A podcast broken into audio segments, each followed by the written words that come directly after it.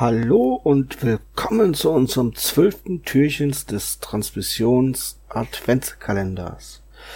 Heute wollen wir nochmal einen Blick auf das Raumfahrtunternehmen SpaceX von Elon Musk werfen. Der hat am Mittwoch, den 9. Dezember, hat er wieder eine Rakete in den Himmel geschickt, ein Testflug von seinem sogenannten Starship. Mit diesem Starship möchte Elon Musk später auch, ähm, ja, was, was möchte er damit? Zum einen möchte er günstiger und billiger ähm, Satelliten zum Beispiel später aussetzen, als es jetzt schon mit der Falcon 9, mit dem Falcon 9 System ist. Und zum anderen soll das Spaceship System dazu da sein, später Nutzlast zum Mond zu bringen oder auch zu Mars. Weiterhin ähm, will Elon Musk damit ähm, bemannte Raumflüge zum Mond und Mars anbieten. Und es ist ein komplett wiederverwertbares System.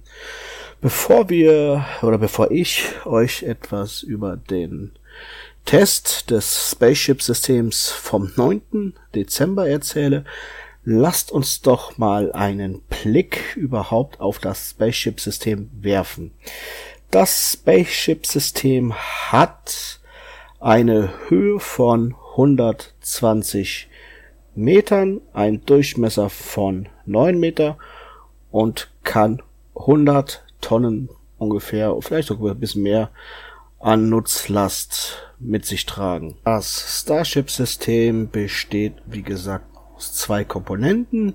Die erste Stufe ist eine Falcon Heavy, die er schon spektakulär präsentiert hat, indem Elon Musk damit einen Tesla ins Weltall gebracht hat. Diese Falcon Heavy verfügt über eine Bruttoabhebemasse von über drei Millionen Kilogramm und benutzt als Treibstoff flüssiges Methan und Sauerstoff.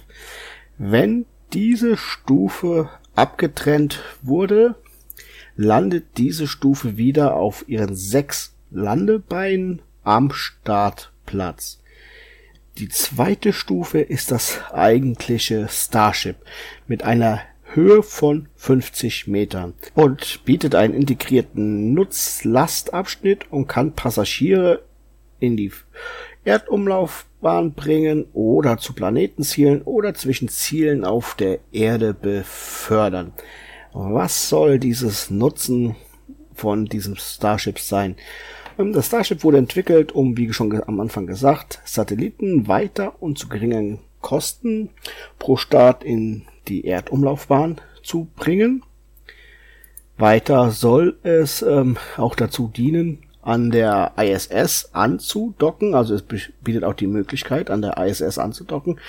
Genau wie die ähm, Dragon Crew Kapsel, die ja mit der Falcon 9 aufsteigt, jetzt seit neuesten auch kommerzielle Flüge für die NASA ausführt. Allerdings ist auch ein großes Ziel dieser, dieses Spaceships wirklich die Mondmissionen da zukünftige Stützpunkte, wie es ja geplant ist, ähm, auf dem Mond aufzubauen, muss dort jede Menge Fracht hingebracht werden und dieses Spaceship kann ja bis zu 100 Tonnen Nutzlast aufnehmen und ist dazu noch wiederverwertbar. Auch soll es als interplanetarer Transporter dienen, also zwischen uns und zukünftigen Mars-Siedlungen, Außenposten, wie man es nennen möchte. Angetrieben wird das Ganze von den Raptor-Triebwerken und davon gleich drei Stück. Ein so ein Raptor-Motor hat einen Schub von zwei Meganewton. Na, ich glaube, das ist ein ganz schöne, ganz schöner Wumms dahinter. Seine erste private Mondmission hat SpaceX quasi auch schon verkauft. Und zwar am 17. September 2018 hat SpaceX bekannt gegeben, dass der Modeinnovator und weltweit anerkannte Kunstkurator Yusaku Mesawa, also ich kenne nicht, vielleicht kennt ihr ihn, den ersten privaten Mondpassagierflug für das Jahr 2023 gebucht hat. Jetzt soll er nicht landen, sondern er fliegt nur drumherum und das Ganze auf einer einwöchigen Mission. Den Link zu den genauen Daten von dem Spaceship verlinken wir euch in den Show Notes. Und jetzt wollen wir mal gucken, was am 9. Dezember 2020 so los war bei dem Raketenflug. Ursprünglich war der Start für den 8. Dezember geplant, aber eine Sekunde vor Start hat das Triebwerk den Start gecancelt, so dass wir auf den 9.12. verschoben haben. Auch das Video verlinken wir euch in den Show Notes. Ähm, ihr könnt spulen. Es ist ja ein sehr langes Video. Ich glaube fast zwei Stunden.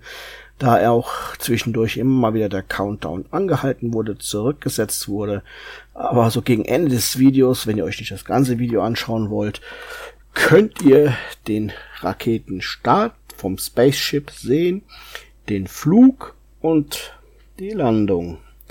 Also, die Rakete ähm, mit dieser Prototyp von 120 Meter Höhe ist diesmal in eine größere Höhe als die üblichen ungefähr 150 Meter. Die letzten Testflüge waren immer so bei 150 Meter. Da hat man das Triebwerk getestet, das Flugverhalten. Das war immer so ein kleines Hopping nur, aber diesmal sollte es ein suborbitaler Flug werden, ungefähr auf 12,5 Kilometer Höhe.